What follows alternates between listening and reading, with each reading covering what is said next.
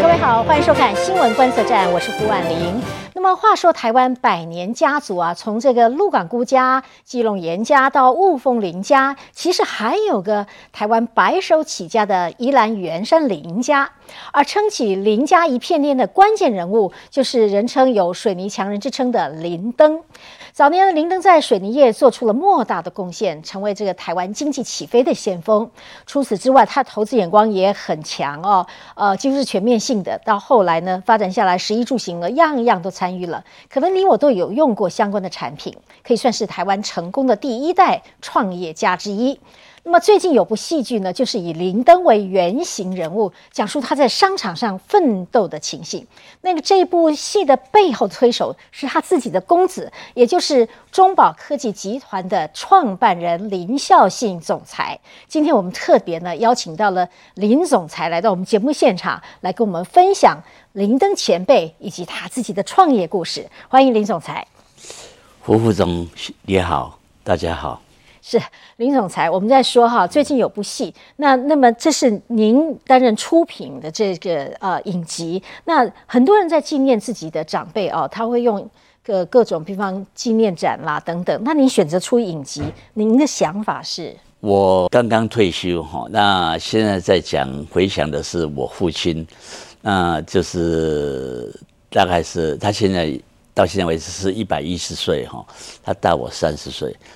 那在我后来经商做做企业的这几年，我觉得说我我父亲真的是一个很了不起的人哦。他在很短的时间，而且在那个日据的时代接民国的时代，能够凭他一个从乡下出来的一个呃人，能够在这个商场上能够做的这么精彩，实在我也蛮佩服的。说我有一个这么大、这么这么能干的父亲。所以你就选择了拍这个来记。对对对对对。哎，您您家人，包括母亲啦，还有您的亲戚来，也也对这个影视产业的贡献的蛮大，拍了过很多电影哦。对，父亲在做生意的时候，在做企业的时候，母亲她就喜欢坐着三轮车跑整个台北市在跑嘛，那就买了很多土地哦。那甚至后来就跟朋友就劝他说：“哎，你也可以拍拍电影。”那他也就拍了好多的台语的电影。那那个时候在台湾算是最早的了。这个也许就是我们所有这种戏剧的细胞，我想也有可能的。嗯，好的，我们来谈谈这个林登先生的崛起啊。我知道这个呃，林登先生呢，其实以前是念宜兰农业学校，他本来原本是学农的，后来他好像去转学这个技术哦。对，在经营水泥之前，已经叫做石棉大王了。对，那时候不到四十岁哦，那个时候您也出生了哦。他大概在二十岁以前，他就到台北来了。所以那时候我还没出生，嗯，那到台美来，他最早就是在我那个二伯的那个石棉工厂里面做，那后来因为失败了以后，有很多过程，因为这种这种东西都是从日本引进的，那就他就跑到日本去，去白天去工厂里面去跟人家打工，嗯。那就偷偷去学那个石棉制制造石棉的方式，嗯。那我回来的时候，我也我也做过石棉，我到石棉工厂去。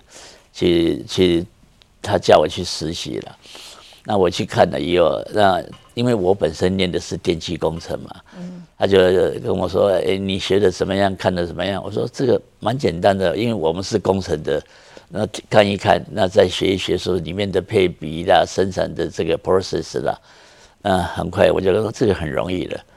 但是有一天他就问我说。”哎，我们的水泥好像有一点问题哈，会裂掉了或者怎么样？那你去不去？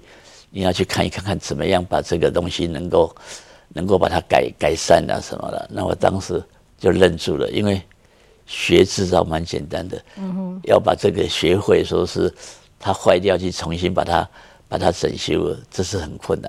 我为什么补充这一段呢？就是后来。我我的二伯这个做的不是很好的时候，他跑去日本就去偷学人家的技术，嗯，所以才能够回到台湾，又把石棉给做成功了，做的非常成功。因为就是有你有不管怎么样，其实全世界高的技术，其实世界各国都是偷来的了。哦，那他那时候怎么 怎么偷来？说偷不是偷文件嘛？偷应当然该是看到了嘛？哈，当然看到是怎么样看他看到，比？如说白天去就在工厂里面就就做工嘛，嗯，那那晚上就陪那些跟那些主管出去喝酒啦，那问一些，当然他问要很很有技巧的。那比如说哪一个地方生产的不顺或者是不良，那就针对哪些工厂，就是陆陆续续，那就写一些 paper 什么东西出来，那就这样慢慢去改善。所以可以看得出，令尊其实是有他的睿智、机灵、反应跟肯学习的。对对对对对对。那当然，他也接触，后来也接触了水泥业哦。水泥业在任何一个国家都是一个国家的一个重要的一个一个行业，算是国防行业哦。那他觉得这个是蛮重要的，所以他台北来的时候，他除了做石棉以外，他也做机装呐、电线杆呐，所以跟水泥制品有相当的关系。那那个时候大概因为水泥公司是在日据时代是日本的阿萨诺水泥，他到台湾来，他就盖了几个像花莲啦、吼高雄啦、竹东，他有几个水泥厂，但是这个水泥厂都不是很大。一九四五年以后，就是第二次世界大战以后，这个日本人当当然就把这个投降了，就把这个产业就交到国民政府身上。哦，那家户因为从水泥制品开始做，他就到全省的各地方，或者是全省各地方的水泥制品商，他们就要到台北来，向这个日本的这个水泥公司去申请水泥。嗯那当时是用配销的，那父亲是因为在台北，就很自然的跟全省的这一批水泥同业人就常常在一起吃吃喝喝，那有时候帮帮帮帮忙，是谁能够拿到水泥就可以帮忙，因为水泥当时也也算是公卖的吧。哦哈。不过话说起来，这里也要请教了，那个在当时国家开始这个国营事业要释出哈啊去换土地的时候，嗯，呃，为什么林邓先生愿意就是用这样来换，而且选了这个水泥业？当时四大民营公司要释出的时候，确实是很困难。嗯哼那他们的对象就是台湾的四大家族。哦，哦，那但是因为这不只是四大家族，诶，当时我记得好像要跟这些四大家要土地的时候是很不容易，他们都不答都不答应，所以才想出来。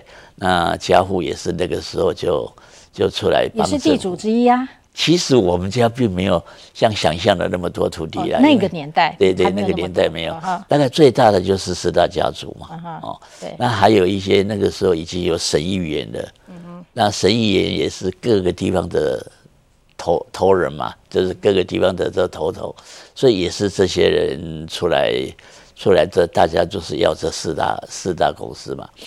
那大家事实上大家也很清楚，讲四大是水泥啦、工矿啦、纸业啦，还有就是农林啦。但是大家心里想的，水泥才是一个最主要的嘛。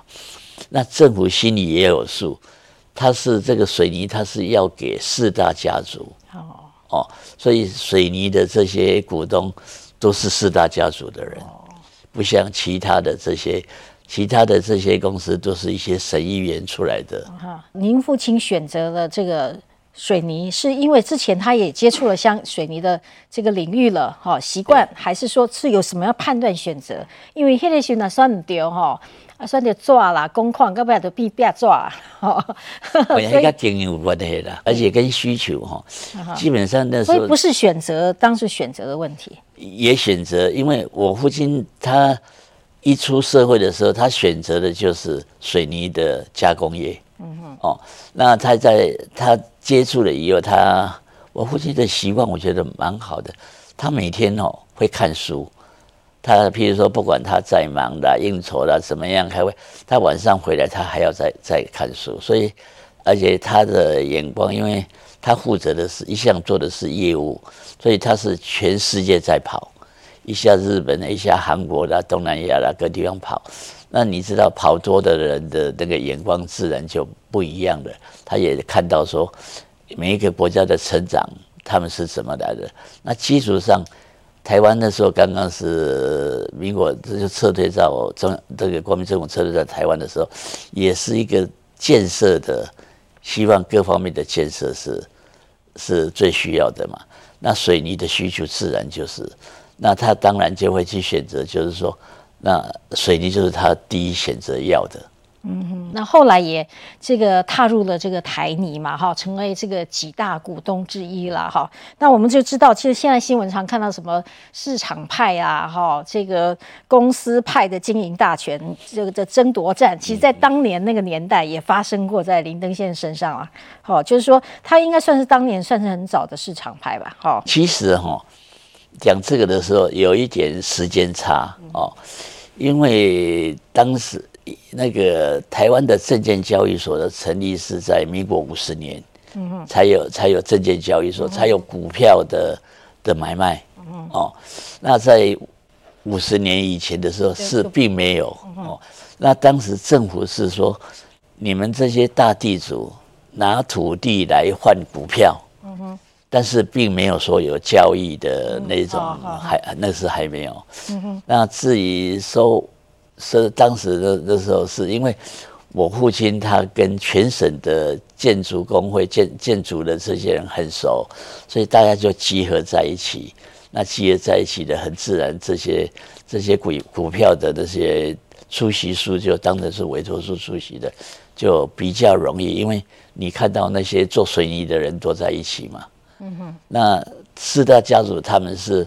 有很多土地换了一些股票，但是他们没有像家户一样，全神在跑，跟这些水泥业的人长期在一起。啊，所以是一个不一样，就是等于不一样的阶层啊。啊，台泥经营权之争的时候，那个时候令尊已经拥有，人家说有差不多七成可以揽到差不多七成左右的掌股票可以掌握哦，他算是比较优势的哦。可是呢，怎么会在这个？董座经营权上面，结果他还是没有拿到。我觉得这个蛮简单，跟现在一样啊。政府本来就不是要他。哦，这样。你是说到现在还是有类似的效果？因为政府要的是五大四大家族，那台湾的四大家族之首就是林伯寿嘛。那本来那个位置就是要给林伯寿的。我现在想起来，我父亲自己有一点不大量力了。啊，这样子啊？哎，因为他本来就应该是。拿不到的嘛，但是，但是他的个性很强，他认为说，我就是要朝这个方向走。那我已经付出这么多了，那他这，而且他全台湾省的水泥业，他算是最熟的，人员也人也最熟，对行业也最熟，市场也最熟，所以他一直认为说，那这个非我莫属啊。嗯。哦，那他虽然不是董事长哦，但但也有当上常董嘛，哈。对。那他在那个阶段有去常常去上班吗？需要上班？有有有，他是驻会怎么样的上班法呢？他因为他是有驻会常董。哦好，对。哦，那当时好像我我有的印象不太记得了，好像是他们要的是四大家族嘛，就是譬如说林伯寿是当董事长，陈启清是当副董事长，或者是陈启清当总经理。那家户是真正懂得水泥的人，嗯哼，啊，那他们这些都是这些大佬嘛，就是就是四大家族的是，他们本身我想根本没有看过水泥哦。那当然他是拿到这个位置，但是你要经营啊，那经营总是要要找那个懂得跟市场，哦，懂得市场的人，或者是跟市场有接触的。我我是这样，我是这样想的。嗯，好像以前的老员工也讲到说，在台泥就吴大家族要算进你们林家哦。这个是说办公室上面有五颗灯啊，对对 对，谁到了就那颗灯会亮，对对对对对。那你有没有跟跟去看过呢？我看过，那个时候大概是在将近民国五十年的时候的了。那我就常常跟他一起到国外去。哦，一一个就是你访问过陈泽雄哈，他是讲英文的，那那我是讲日文的，哦，那所以我跟我父亲讲英文的他去，讲日文的我去，就这样。那随着我父亲就就各个地方跑，所以当时我们真的是学到很多，是怎么样做生意哦。那跟人家在谈的时候是要怎么谈，有什么方式，我觉得蛮好玩的。跟他去谈的时候，去学到说怎么样去安抚别人，怎么样用用东西的代价去跟你去交换，那去投这个标。那还有一个，我觉得这个也蛮好玩的。台湾要要就是出口到日本，大概三百万吨的水泥吧，我记得好像是这样。那结果日本说，我我。不想让你太多的水泥进到日本，你会破坏到我日本的价钱。嗯，那就在那边谈了很久。那那时候我记得是我跟我父亲，那到日本就跟一个日本的水泥工会的理事长，我们三个人，那就到一个呃艺伎艺有艺伎的那个场所去。我记得那时候我大概是三十岁吧，哈。那我父亲大我三十岁，就六十岁。那那个日本那个是也是水泥公司退休的，那后来当水泥工会的理事长嘛，他大概七十几岁，那我们三个去日本，结果出来应招待我们的那个艺妓哦，一个八十几岁，一个七十几岁，一个六十几岁，我想那个当我阿妈都还还不值了。嗯那后来就是好像成交的时候是一百万吨成交，但是我们卖给他，譬如说是 FOB 四十块。那后来变成说，我用五十块给你买，买四十块的东西，但是我只要买你一百万吨。那这样的回来就是说，台湾这边也可以安稳的。你本来你本来譬如说一顿你赚赚十块钱，现在你可以赚十五块钱。嗯，那就是两方面就可以去。啊，那这个互利又弹性又机灵的角色啊。所以就像我觉得，事实上政治也一样。Compromise 是一个很重要的，什么事情你要有谈就会有结果嘛。啊，那是不是因为这样？我我听您在讲好几次重要的场合，您当时都是跟着父亲哦，在国际间呢南征北讨。那也是不是因为这样子哈？其实大家都称林登先生当时是一个不是体制正式选出来的，是地下或者说是这个体制外的第一任的外贸协会董事长，人家是这样称啊。这个可能是大家对他的恭维了，不过他确实是我我自己后来再回想我的父亲哈，我觉得他三十岁四十岁以前是个商人，嗯，但是四十五岁以后他是企业家。哦。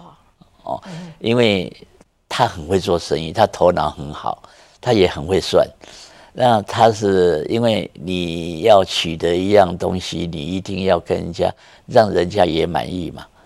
哦，那这一方面我觉得他做的很好，他不会说我去占你的便宜，嗯，哦，那是有什么利益的时候大家共享，嗯，哦，那这一点是我们一直我我觉得我在他身边学到很多。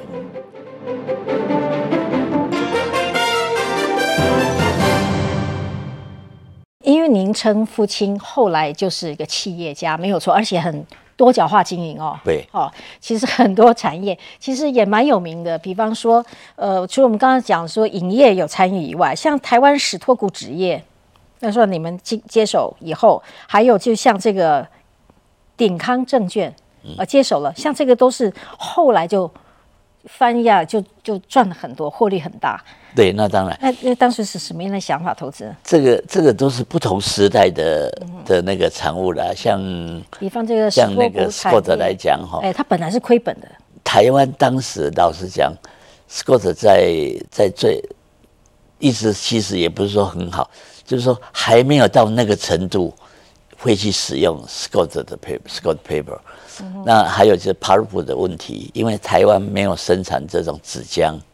都要从进口，所以台纸接那时候，像张新来他们去接了台纸以后，那那因为就是这个 Scott 这个那时候还没有那个 popular，就是大家习惯用，所以这个经营不好。那那个张明吉的副董事长他就找我父亲说：“那你就干脆把它买下来嘛。”那就那我父亲说：“好啊。”那，因为因为我父亲本来我刚刚提到他是一个做生意的嘛，哈，所以他业务就全省就很少人像他这样全省各地方跑，所以就认识了各方面的人。那大家有时候就会平时有什么困难的时候，就会说啊，你找谁或做什么事情比较容易？那他就来找我父亲谈。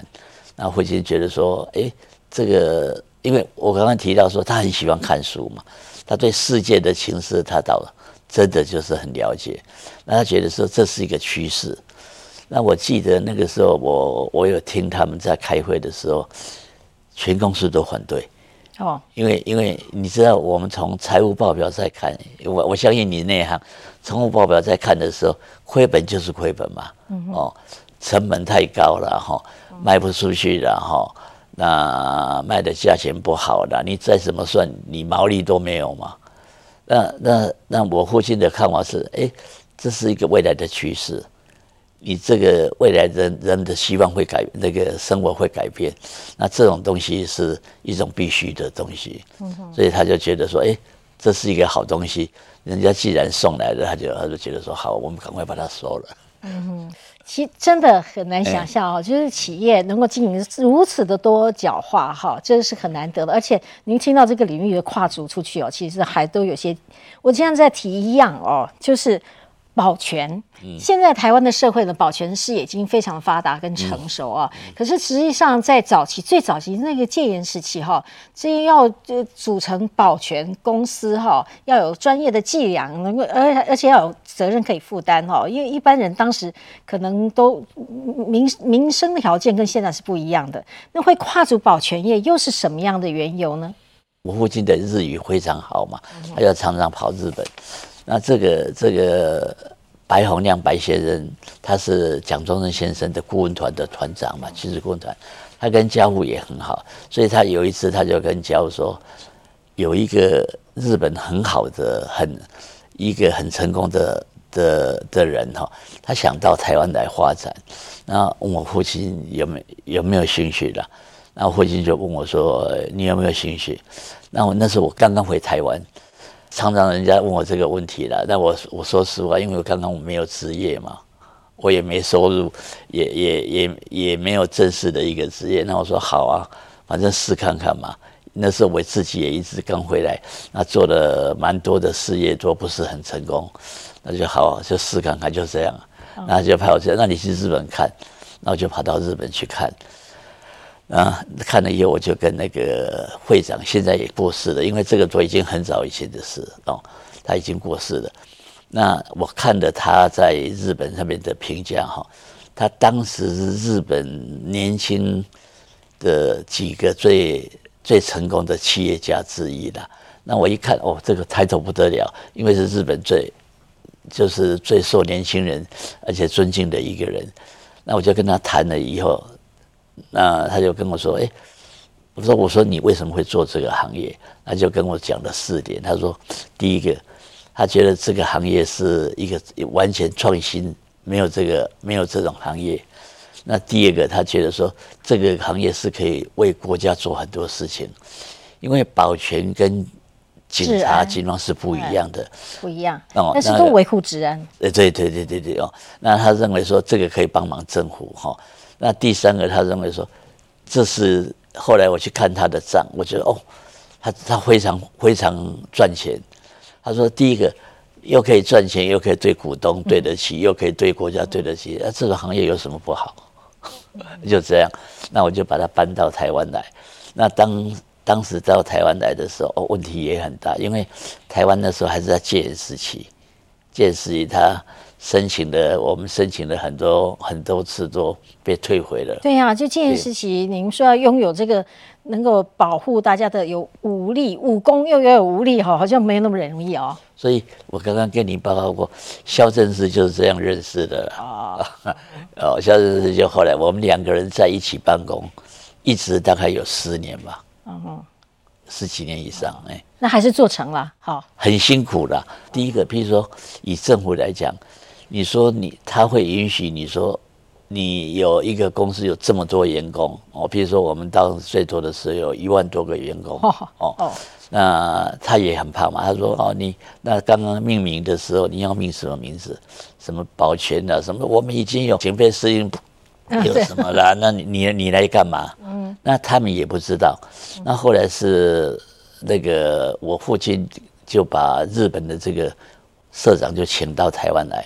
那跟这些军方就解释说，我们这个是在呃民间警政署的监督之下的，后来就变成一个通报系统。那通报系统是很很简单，就是等于你是卖一个卖一些器材啦什么的。但是后来中心保全会转型，是因为时代的改变。哦，因为 security 这种东西，当时就在讲笑话哈，说人家卖电视还可以看到电视机，你卖保险你是看到空气，你什么都看不到。什么叫安全？也没有一个定义。那那时候很多朋友就在笑说：“哦，相信你这个公司，我看大概两三年就就 cross 了。”嗯哼，可以说是。结果也没有。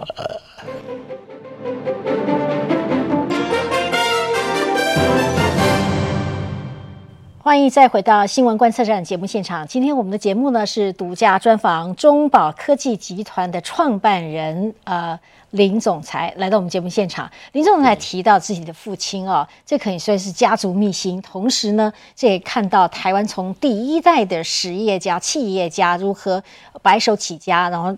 然后接着第二代传承，也可以看到这个林登先生的这个事业，像您这样的分析，他到这中后段的时候，都是跟您在配合之下，您都有参与哦，所以您也是他很大的帮手啊。对，您觉得您从父亲身上学到了什么？学到很多，他常常就是有时候我们是在，比如说我们有时候要常常跟他报告哈。那因为我们年轻嘛，而且叛逆性也比较高嘛，哈，那常常就背着父亲，就是说他问你什么事情，你就就自己凑一凑，就胡说八道跟他讲一讲。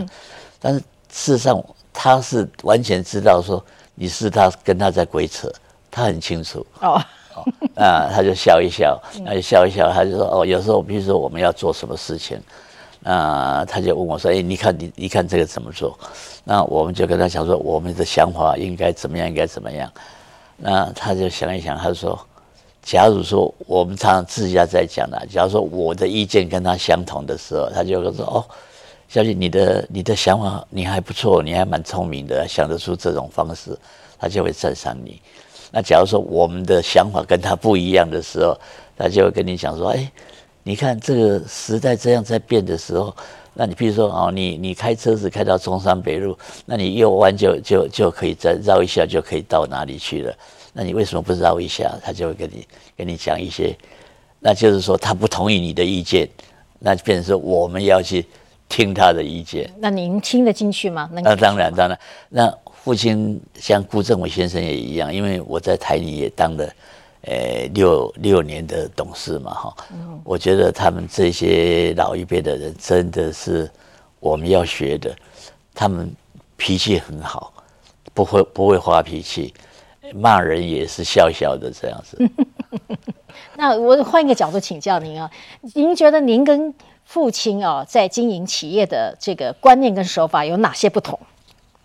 他是自己学的，他那是他跟我介绍很多师傅。我有一个很多不同的师傅，而且都是台湾顶端的人物哈，所以我我是比他还要多师傅。对哦，像我父亲很喜欢下棋嘛，下围棋。那我有的我们就常常跟他下，那这他就会讲说，你下围棋的重要性，你要先布时哈，你要去想下一步、第二步、第三步，那常常他就会跟你解释说为什么要这样做。那这个对我们来讲，当然就是一个很好的，就是说你做什么事情，你不一定要第一时间就要想，就就要去做。那你要发脾气的时候，你要吞那个口水，一二三数个三下或者怎么样，你就不要发脾气或怎么。反正他会在很多的细节上，他会跟你讲你怎么做人，你不能骂人，你要笑笑的笑笑的跟他讲哈，或者是你在做生意的时候。你不要说你要赚钱，你要想到说别人也要赚钱哦。你赚三块，你也要两块一块钱让人家赚啊，或什么的。他常常会跟你讲一些实际上这个怎么样，这个做事做人的。那我觉得我父亲没什么敌人呢。哦。那您有吗？那我我就多了，因为我脾气不好。我现在看起来哦，这个林家哦，依兰原山林家，其实这个崛起一路脉络啊，从早年在农业时代，你们农的部分地的部分也掌握的很好。到了工业时代呢，你们也掌握了技术，进了某项产业。然后后来商业的时候，你们股票也掌握的很好哦。那到了这个后期的台湾整个开放时代，这个呃民生需求开始。加大的时候，你们有很多的民生产业、电影产业啦，甚至于这个保全公司都出来了，好像你们都是能够跟得上这个时代的脉动。您自己观察，这个我我觉得跟我父亲的个性哈都有很大的关系。他在考虑，刚刚我提到说他很会下围棋，那就是说他一直会考虑说我第二步、第三步，那接着未来我要怎么去接？那他又喜欢创业，所以他就。常常喜欢人家来找他的时候，他一看可以的话，他就投资了。那投资的变成说我们在也是吃亏了，但是也是好事了。我们投资的范围很广，但是都不大。就是说，呃，食衣住行也好了，我们也做过大哥大的啦，哈，也有做过什么像麦当劳之类的食品的这，那 Scott 也做的啦，几乎。各行各业事业，食衣住行，我们都有参与。那后来做中心保全，这个就是说，因为他的个性让我让我们会做说，像我们现在的这个所有的行业，好的行业都要有很好的研发研发系统。那研发的费用很大。那当时，譬如说我叫中心保险的时候，我就想说，那又要研发，那又要不花钱的，有没有什么方式？那我到日本去看的时候，也觉得说好像方法不多嘛。那我自己就到到美国去看那个 CES，像现在正在演的这个消费性的产品。那看回来以后，我就跟公司这些在谈论说，我我们这个未来要怎么做。但是讲了半天，我自己也不懂，听的也不懂。后来我就想说，那干脆你们都去吧。那一去来就去十个人。那这个变成是现在回想起来，这是最便宜、最简单的得到一些技术的方式。像现在您形式上感觉上说的说是退休啊，那么大家尊重您称为创办人，其实您就是这个呃两大实业的这个集团的。总总裁哦，那么您现在还有好像还这个大政方针似的，其实去去关心整个的企业的发展。那您觉得呃，现在在您所看到的林家这这样的实业啊，这个企业，你你你觉得要怎么样继续发展下去呢？我觉得哈，现在在回想过去跟未来这样两个，我我们去把它接起来哈。国产是一个很传统的。那传统最赚钱的，现在想起来就是土地，哦，这个就是无可厚非。现在很赚钱就是不动产。那我父亲的时候，我觉得是他很聪明，但是我们很笨，因为他买了很很多土地，但是我们都没有做建筑业。我本身不盖房子，所以那些土地都还留在。嗯哦，那所以这一块。我们对未来也充满了信心，因为很多都还没有开花嘛。嗯，那我们都是做企业的，所以我们的国产还是做以营业额为主。嗯它有正常的一般混凝土啦或其他，那一年也做几百亿嘛，哈。那但是它的不动产都没动。嗯所以我们也没卖卖不动产。那在中心保险这一方面，它本来就是一个科技行业。那科技行业，你本身最重要就是说，你要一直研发新的东西，一直要跟社会接地气。那这一方面，我们也做得很好，因为我们的这个下一代他们都是留美的哦，他们各这到各个地方也都很熟。那我一直跟他们两个说，你们两个好好合作。现在两个人是分开，一个人在负责这个国产这边，那老二在负责中心不是。那两位兄弟很好，他们只要好好合作，我们自己又有资产，自己又有技术，我想应该，我不知道，不像那个德川家康说，我也可以做两百年的，大概做个三四十年没有问题了。你说未来？未来？啊，您客气了。这个土地即使不动它，它还是在增值。对对。哦，有一次哈，我就跟徐胜雄两个人在聊天了哈，嗯，那他就在讲说。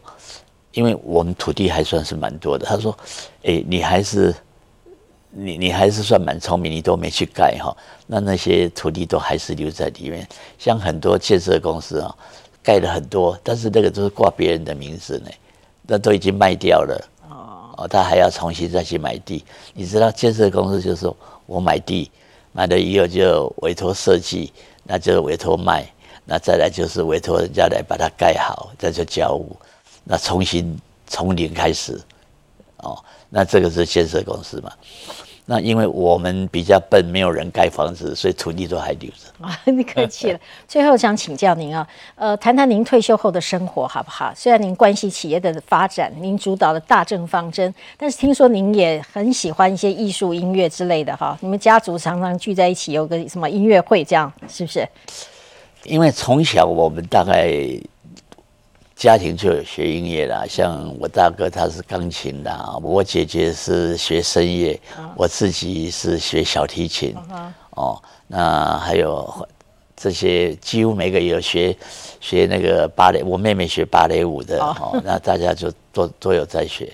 那后来这一代、下一代他们都到国外留学的嘛，那你知道在国外留学的时候，他们都要就叫学生每一个都要学乐器嘛。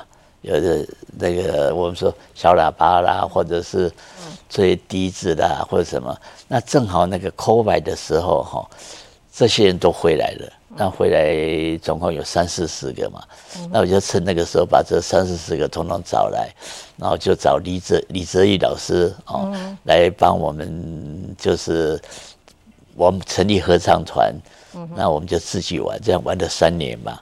哦，那每个礼拜就大家聚在一起，那有时候就请一些外面的老师来跳跳芭蕾舞啦，或者是跳跳，或者这大家就凝聚大家兄弟姐妹的这些感情。那另一方面也是一种享受嘛。嗯哼，是，呃，很高兴听到这个林氏家族这。如此蓬勃发展，而且就这么心情愉悦，还能够呃，这个音乐，这个算什么音乐沙龙啊？对，就能顺利推展。希望你们这林氏家族的各项企业能够顺利推展，同时也能够加惠台湾的百姓，制造我们的福利，好不好？非常谢谢林总裁，非常谢谢，也谢谢观众朋友的收看。我们下周同一时间再会。